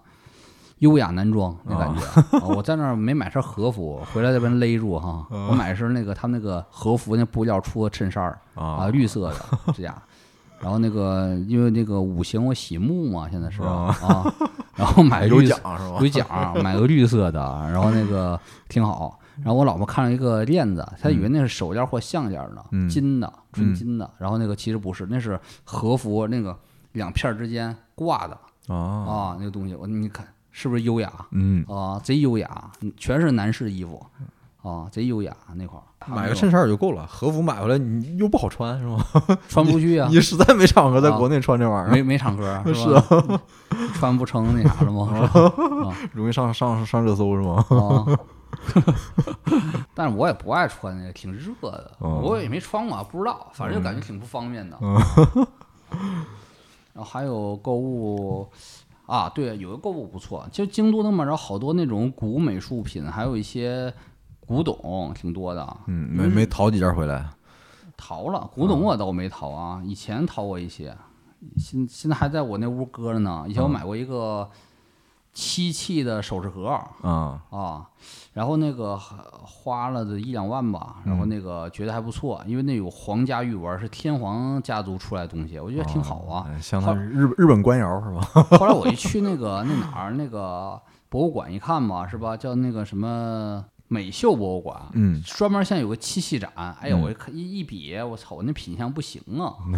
就就一下失望了，我操。就有点儿不想买这种这种东西了，觉得还是买不到好货嗯啊。但以前买过一个屏风，嗯也是那个就藩主家的那种屏风，嗯那挺好的。嗯那小马也见过，以前在上海照过相呢，还都、嗯那那那那时候抄底了，买挺 便宜，九千块钱买一个大屏风。我操！嗯现在怎么说怎么说，我觉得是吧？二十万我才愿意卖吧，嗯这个。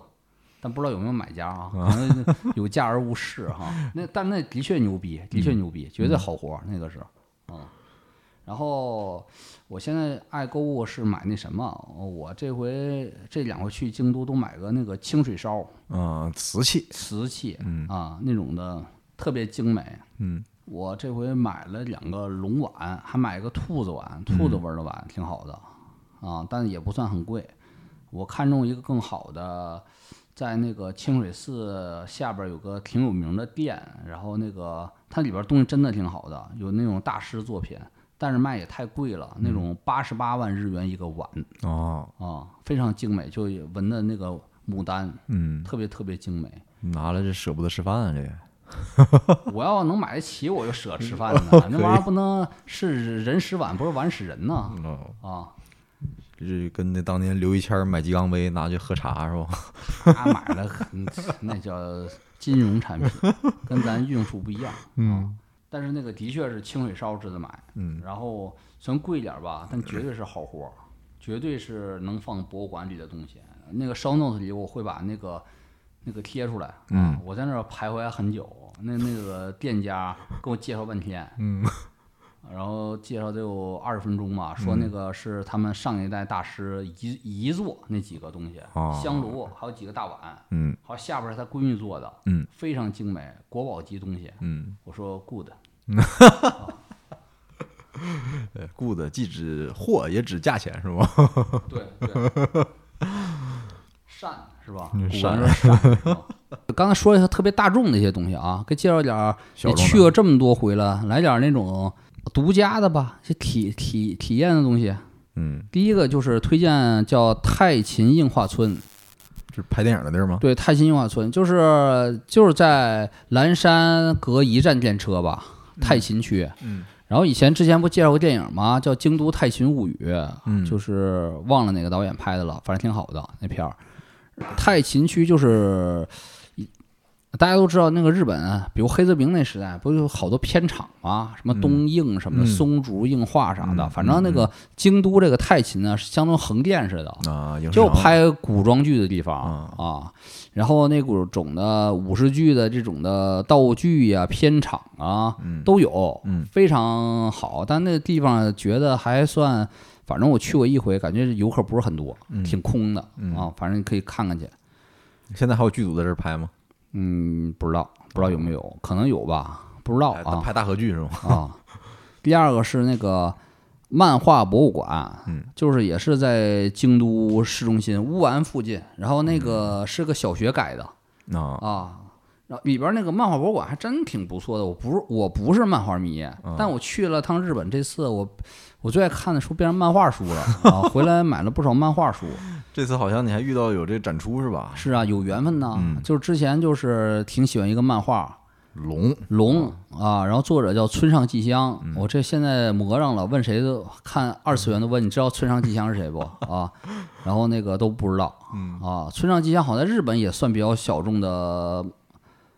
漫画家吧，嗯然后他在正好在这个漫画博物馆呢有一个特展，嗯全是他的原画，啊啊，村首先先介绍一下这个漫画博物馆吧。漫画博博物馆是，它就是把好多稀有漫画，呃，尤其它有个展厅是这么展，特别有意思。它按照年代，从一九一几年那个年代开始，每一年的他们认为的名作，它都陈列在那儿。嗯然后我现在翻翻照片啊，一九一几年他们其实就开始产生有漫画了，它那个画风特别像那个一个游戏叫茶杯头那那种的风格，然后就慢慢慢慢看嘛，看各个时代的名作吧，他放的都是原画吗？都是原原作啊，都是原作，好多咱们心中的名作吧。他们还并没有做展出，好多咱可能听的少的，反倒是他们认为是当年之名作啊，啊、尼古拉，你是几几年的？我是九二年的我给你看看啊，他们认为九二年的日本名作是什么？他们认为九二年的日本之名作，它那那那格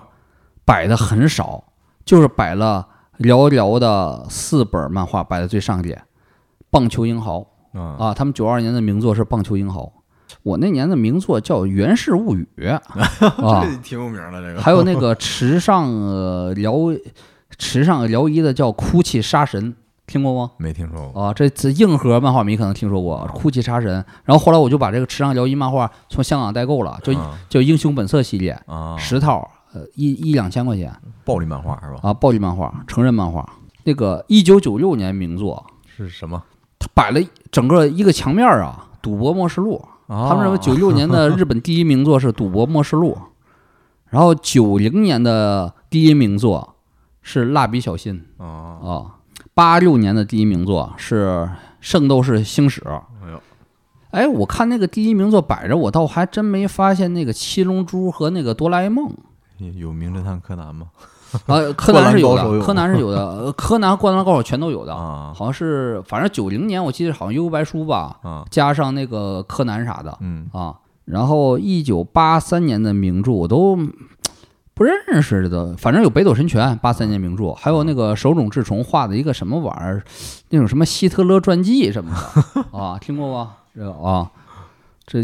还有那个，好，好像那个两千年左右还有个名作，就九九两千那个名作叫什么什么午夜什么什么竞速什么的一个漫画，我都都都没听说过，这都是啊，可啊能。这这得资深漫画迷才能知道啊。啊，对，可能那大家谁要知道就发在那个评论里吧。嗯啊，我真这个真不是不太了解，漫画我了解的很少。嗯，然后我看到那个在漫画博物馆看到那个村上吉祥展嘛，就大受震撼，就嗯就画太好了啊，非常牛逼。然后那个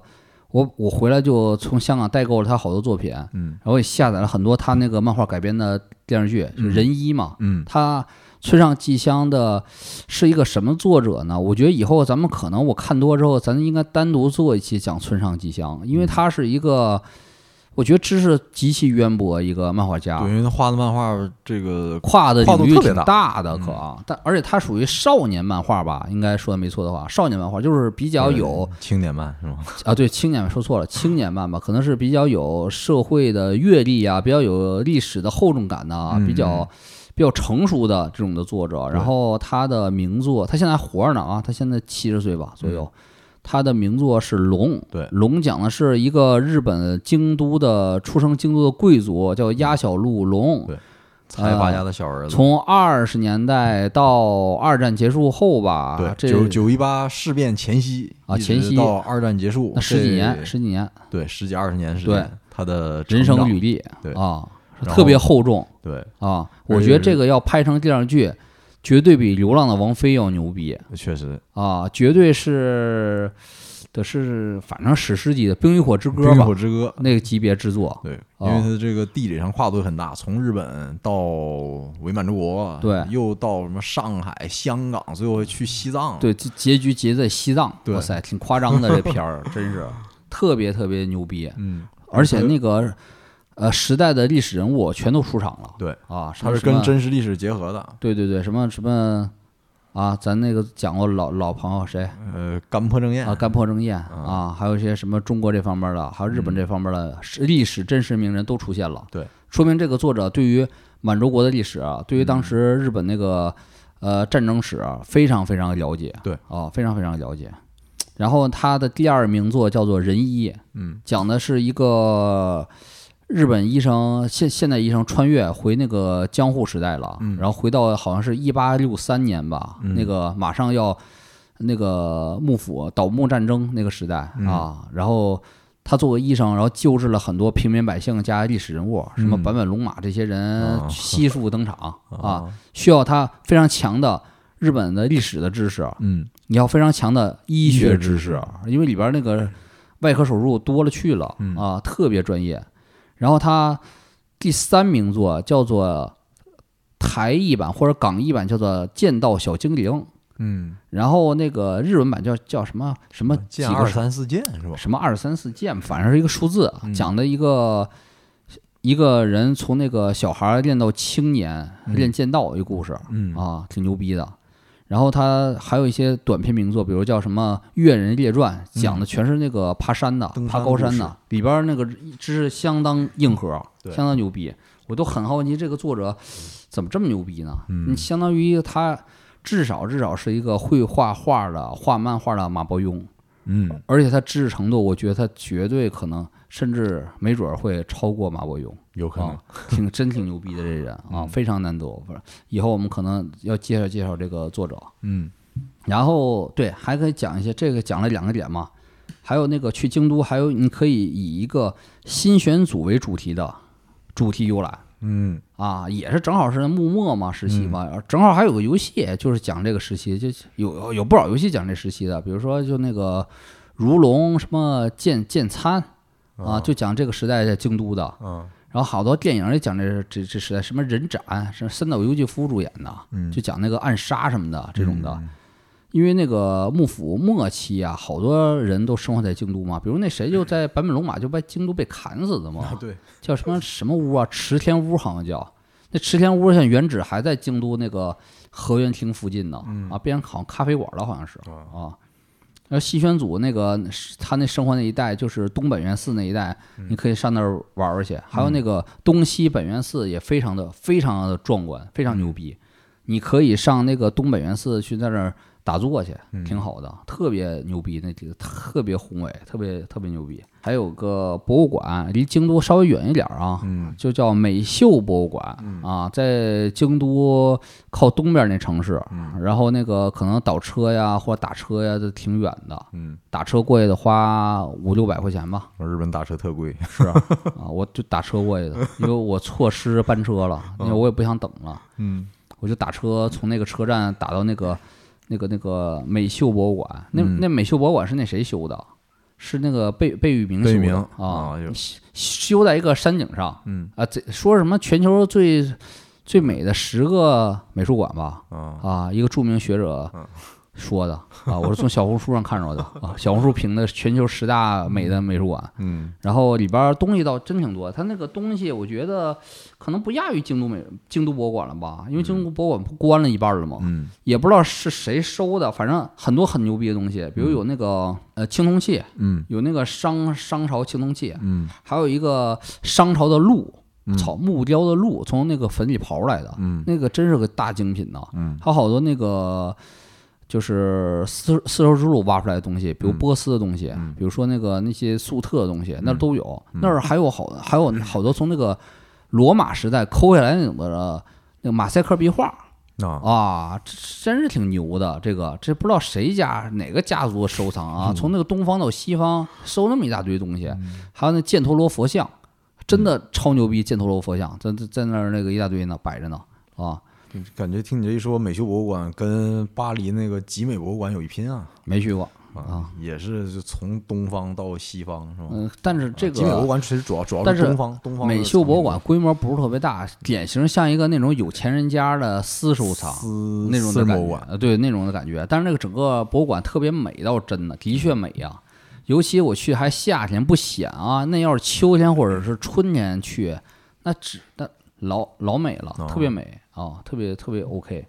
值非常值得一去啊，强烈推荐。强烈推荐啊。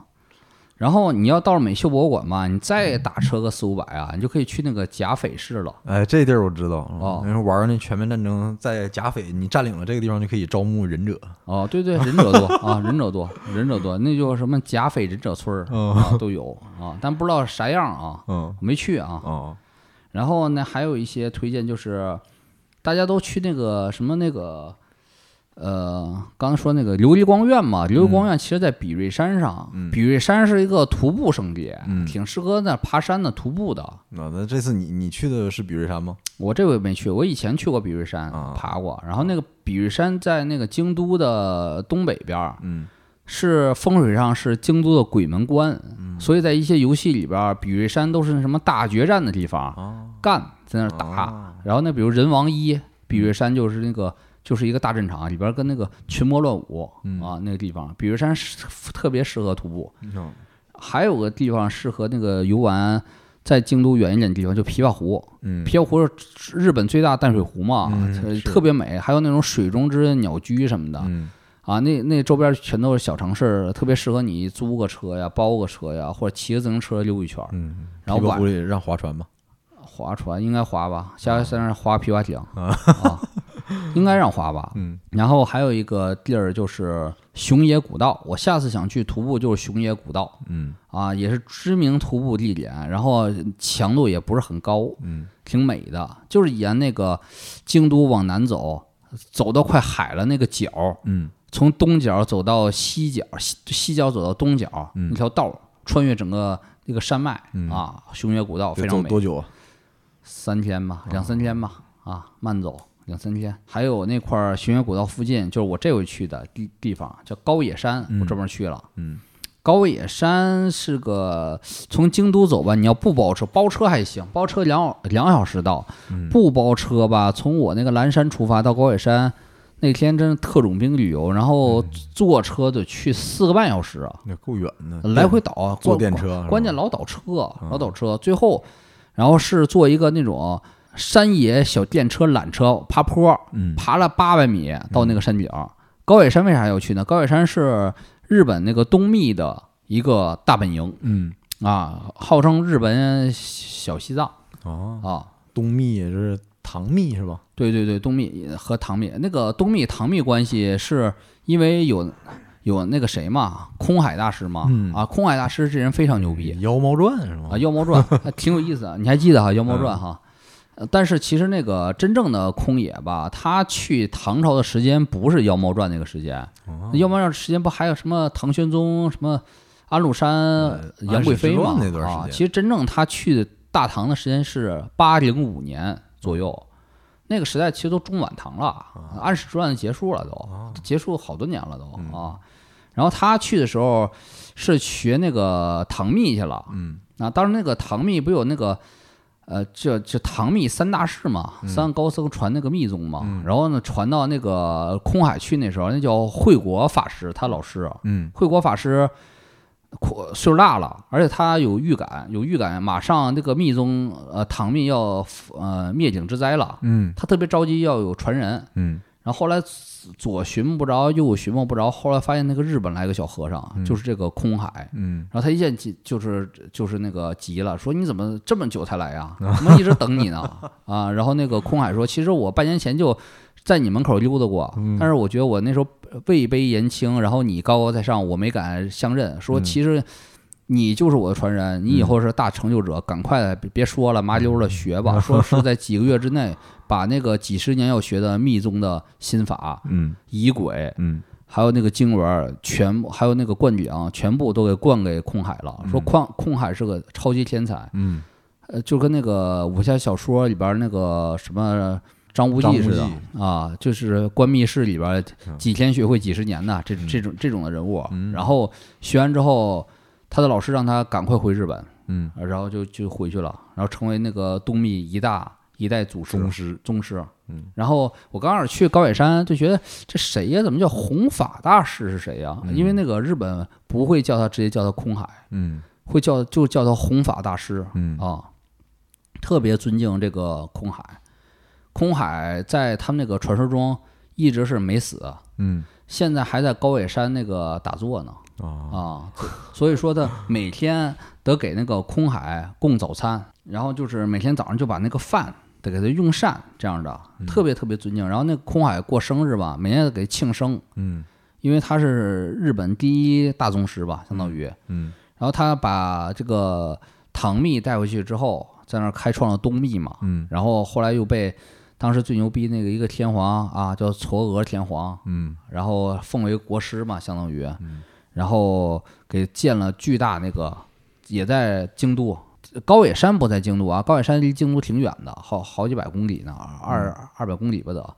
然后那个东寺是在京都，嗯东寺也是日本东密很大的一个大寺，呃里边那个金银珠宝好东西多了去了哦啊。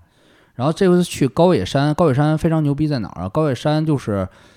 有三大景点儿吧，三四个大景点儿。嗯第一个就是奥之院，对。啊第二个叫珍宝馆，里边存了好多那个非常牛逼的国宝级东西。其实最牛逼的、我最震撼的就叫孔雀明王雕像，嗯特别牛。然后那个也就是这个孔雀明王雕像嘛，然后也有一个漫画嘛，叫《孔雀王》啊，啊，听过吗？在当时那个八九十年代还小有名气吧，嗯暴力成人漫画啊，讲的就是一高野山的密宗修士，然后出来呃除魔的故事，嗯，除什么路西法啥的，混合 了 mix 一下这故事。跟西方斗真啊，是是，然后那个整个画风比较暴力色情，然后后来那个这片儿还被拍过成电影儿，嗯第一部叫做《阿修罗》，不是第一部叫做《孔雀王》，第二部叫《阿修罗》。嗯哎，这片儿贼奇葩，你知道吧？那个第一点就是，在国内，在在日本国内，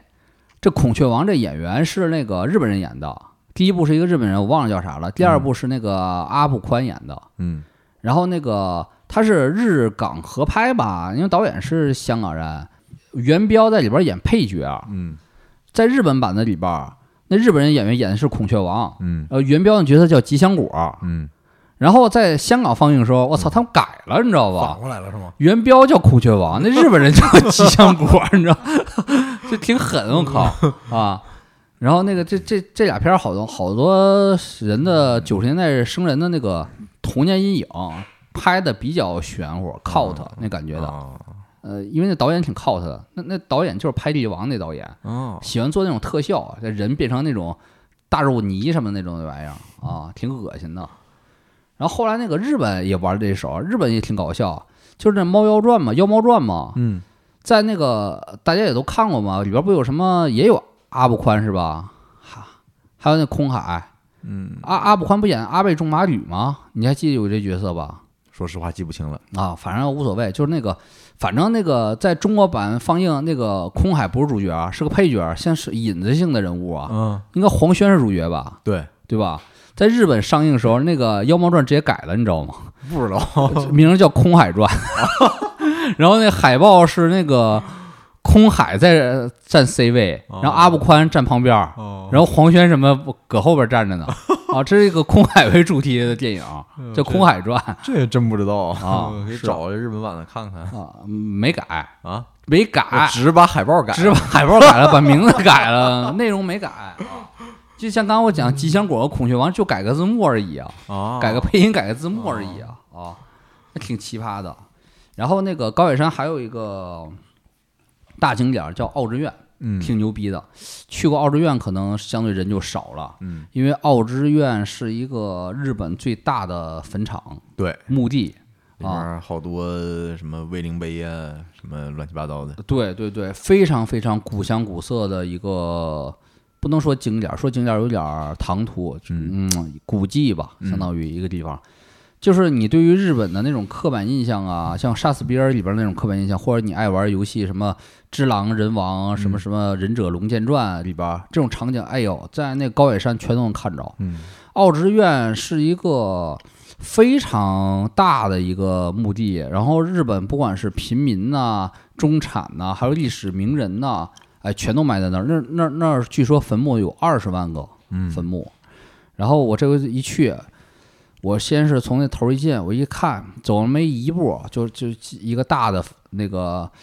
墓碑区，就是伊达正宗他们家族的啊坟坟地。啊啊，伊达正宗就埋那儿，好像那个伊达顺之助不知道是不是也埋那里边儿啊，一个大的神呃一个神居就在那儿摆着。后来越往走就特别，整个感觉特别的肃穆，嗯，特别的怅然，你就就感觉真是感受到啥叫无常，就是你再牛逼都埋那里边儿嗯啊，一切的什么功名利禄、金银珠宝是吧？王侯将相全都化成土了，埋那里边儿，嗯真是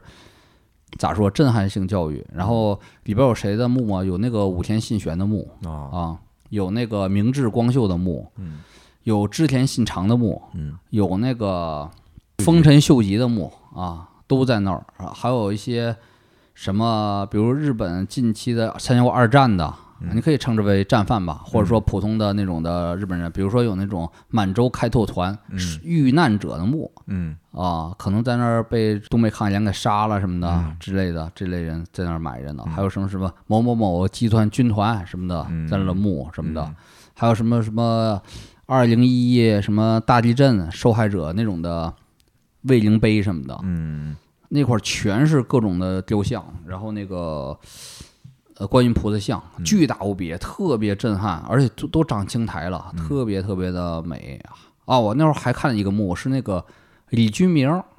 不是李居 明墓啊，李居明墓活着呢李居吗，明还在呢，就李居明修 的，啊就是给那个东密东密的一些法师修的一个墓，因为那个李居明以前不研究风水的嘛，啊现在改密宗了，密宗大大宗师了，他那个密宗学的好像就是学了一部分东密啊啊，所以他那花巨资啊，在那修了非常排场的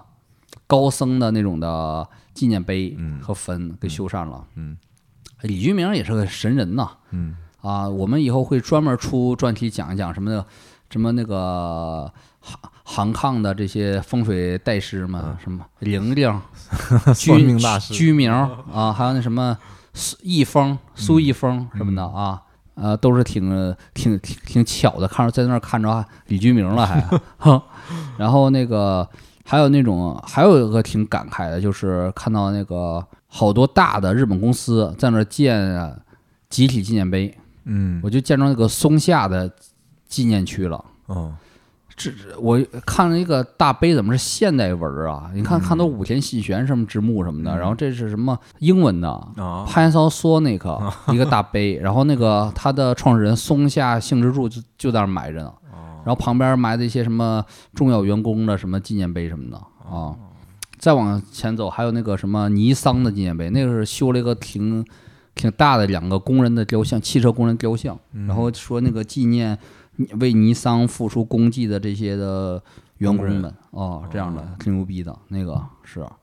非常非常震撼。我觉得有机会一定要去一趟奥之志院，愿虽然听起来好像挺晦气的，嗯但我觉得那儿不是一个脏的地方嗯啊，还是我觉得还是一个比较是个受教育的地儿是吧？受教育还比较纯粹的地方，纯粹关于一些无常的体会嗯啊。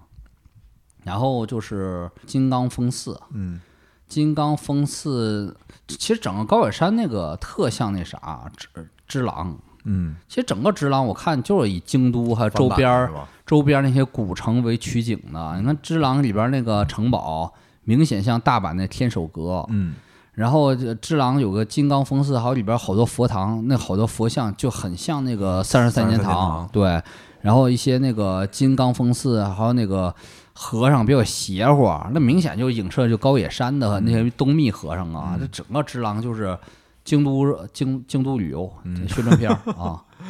然后那个对高野山说到邪乎，说那个高野山不呃东密嘛，东密他们最重要的仪式就是火供嘛，护魔。嗯，然后也有好多法器，就是也是跟那个西藏民族很像，啊金刚杵，嗯，然后那个金刚诀啊这种的东西，自古就传说这个东密这些高野山和尚是以这种法力而见长的啊啊。以前那个第一次蒙古不是想那啥吗？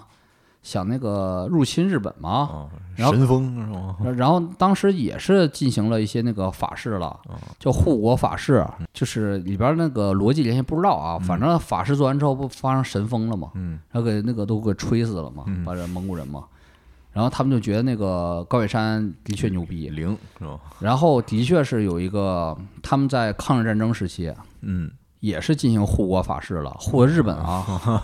然后是。我看过那个法本儿，上面就是写着那个回向大东亚共荣，回向什么什么什么，就是意思就是说他们必胜啊，还也对那个阿蒋啊进行了诅咒这样的啊。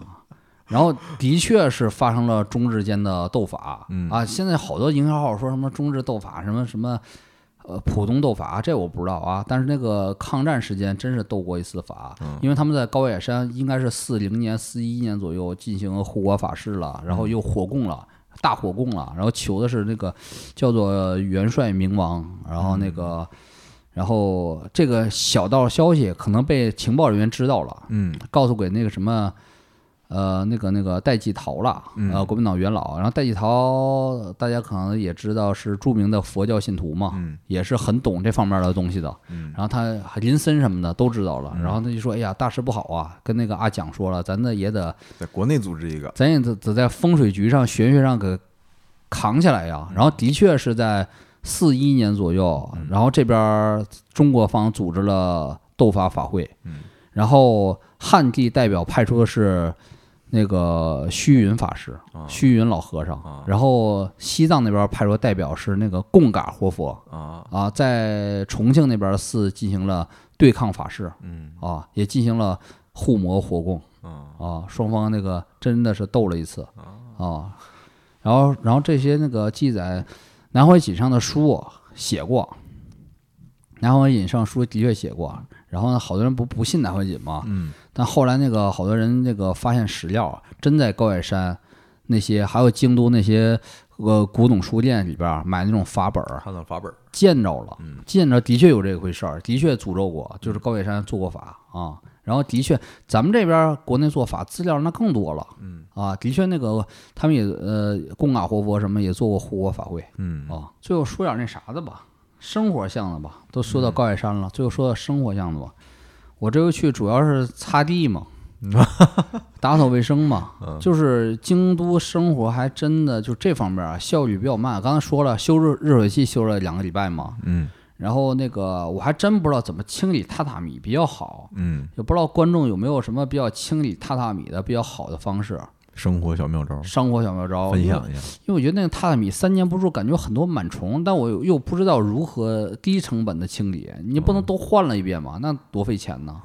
啊！嗯然后有人说提供一种什么针，往那个榻榻米里边注射什么药剂什么的，嗯然后我没买着，我也不知道什么药剂、啊，或者有没有那敌敌种畏， 高温蒸汽呀、然后对对这个进行消毒啊，这种的东西。然后还有就是我听，就是临走那天又打扫一遍嘛，打扫一遍从那个我原来雇过那种的啊那那个清洁公司上门保洁，但是我那个中介公司不中国人嘛，感觉都不认真不靠谱，估计是第一下找那种留学生呼了一遍，然后我自己再再打扫一遍呢，发现。角落里有很多那种小蟑螂尸体，啊就很恶心。我就就在那儿粘那种拿滚子就粘榻榻米，然后再拿那个大抹布喷上消毒剂在那儿擦，天天的就擦地就那种感觉。还遇三年没入嘛，还遇见那什么了，还遇见那清理清理，还遇见那个水池子水管子里爬出来一个大蜈蚣，啊，大蜈蚣说就我没看着，我老婆看着了，说得有那个十几厘米、二十厘米长，哎呦，哎呦，特别。没没泡白酒里，可惜了。你说呀，兄弟，你要看着玩意儿，你咋的拿手抓吗？你抓吗你啊？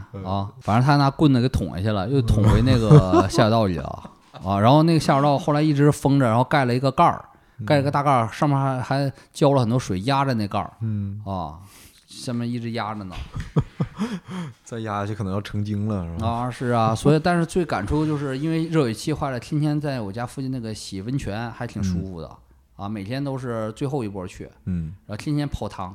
非常日式。然后泡泡完了吧，然后蓝山那边灯也少，挺黑的，然后就就走过渡月桥，然后看那个大月亮，我操，真是那什么似的，美，美，真跟古代似的，就感觉真是生活在古代，嗯挺好的啊，就跟那古古诗那感觉啥的全都来了。嗯然后我一直想那个还想晨跑嘛，嗯呃这待七天压根儿没跑过， 我都没去过蓝山那边儿。其实啊什么竹林啥的，再也没去过了都，哦嗯这次都压根儿没去，直接就是坐电车去市里。嗯，哦我有一件事特想向你求证啊鉴于你天天泡汤，哦，哦是不是有纹身不能去啊？那我不知道，我我没纹身，反啊正啊，我也没有，我就是问。我也没见着。我那个可能比较便宜，都是当地人去的，嗯全是老头儿啊，啊、全是老头儿啥的。也没人管吧，因为里边儿根本没有工作人员呢。你带个纹身也没人管你这个吧？哦，哦，日本反而现在纹身纹一一身的，一看都中国人。哦啊，都东北那 边儿的，假的那种带一胳膊那种刺青儿都，都感觉都都是这个东北人比较多。哦我那天去那个二手书店布科夫看书嘛，啊，然后那看着那个日本人最近出了好多研究中国演员的书，你知道吧？就跟不妈知道日本人这个做特工情报能力还是牛逼。我给你念念他那个，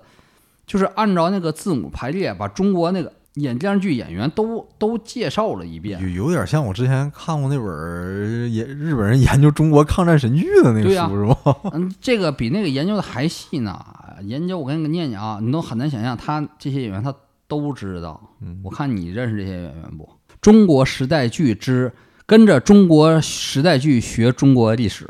早稻田大学教授写的，一个一本书，里边儿你看啊，他介绍的明星有王俊凯，啊，十二岁至话题美少年，啊，T F 十三岁加入 T F Boys 日本人是一贯的擅长起这种标题，是吧？啊，对对对， 然后这是算有名了，还有王传一，知道是谁吗？不台湾之天迷小子 Comic Boy，《流星花园二》，然后被称为日恶魔之后什么的，然后还有王天辰，听过吗？没听过， 上海戏剧学院之演技系表演系毕业，其一年签约华谊兄弟时代文化经纪有限公司，同年出演《孤高之花》，有这片儿吗？《孤高之花》啊，芳华，《孤高之花》的日本方是芳华，我靠，芳华，《孤高之花》。然后还一七年主演了什么《大唐见闻录》《黄国之使者》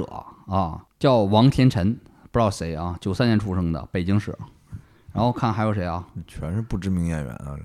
这就说明什么日本人研研究戏呀、这是不知名演员全都介绍了，这有一个知名的了，王一博， 啊，一四年十七岁，中国什么混合之什么 UNIQ 什么玩意儿的，这二零年参加这就是街舞，什么云艺人之担当 C 位担当就是成担当了 啊。然后那个一九年表演了就是重量级作品之《陈情令》，嗯，然后还出演了时代剧之大作《有匪》，没听说过，你知道是《有匪》这片儿不？我跟你再介绍一个啊，你们肯定乐了。他还有谁的资料呢？韩童生，没啊有活跃在九十年代开始在舞台剧中活跃，啊、在编辑部故事里原题，呃那、表演了警察官一个角色，在那个感动之时代大剧《风车》中扮演了什么街道办什么主任什么的啊，在《长安十二时辰》里边扮演叫何直，存在感很强，嗯，有有叫负一之人间味儿之魅惑演技，负一之人间味儿之魅惑演技，片假名我不知道啥意思啊，牛逼吧？还有姚鲁呢，我又懒得念了啊，这啊是这种日本人做材料很细呀、嗯啊，那我们这期节目发哥对京都的介绍也算是比较全了，嗯呃，也算是比较有料了。嗯，去过京都的朋友，如果你觉得我说的不好，那你就会把清理榻榻米的那个知识点告 诉我，啊、你再再说这个啊，我挺想知道那清理榻榻米的，还有行，啊有有有好方法的，记得给我们留言。啊，还有你要如果那个上门打扫啊，比那个日本人便宜，你可以联系我，我可以让你上我家给我打扫打扫，给我。啊行，还有我家墙还没修好呢，呃被有扒了一半呢。有会修墙的也可以联系我们。对啊对待遇从优。对，说那个他们那个找修那面墙的花一万四啊，我们的报价低于一万四，低于一万四，啊，一万四日元，让你主打一个锻炼身体，主打一个体验是吗？对，主打体验。我在京都修墙啊，然后只需要你给我一万四日元，我就给你一个体验机会。反向收不费是 是反向收吧？费。要不你搁哪儿上哪儿京都修墙去？你花多少钱能在京都修个墙？哪有这机会？行好，那我们这期节目就到这儿了，拜拜。拜拜。闇を走り抜け近い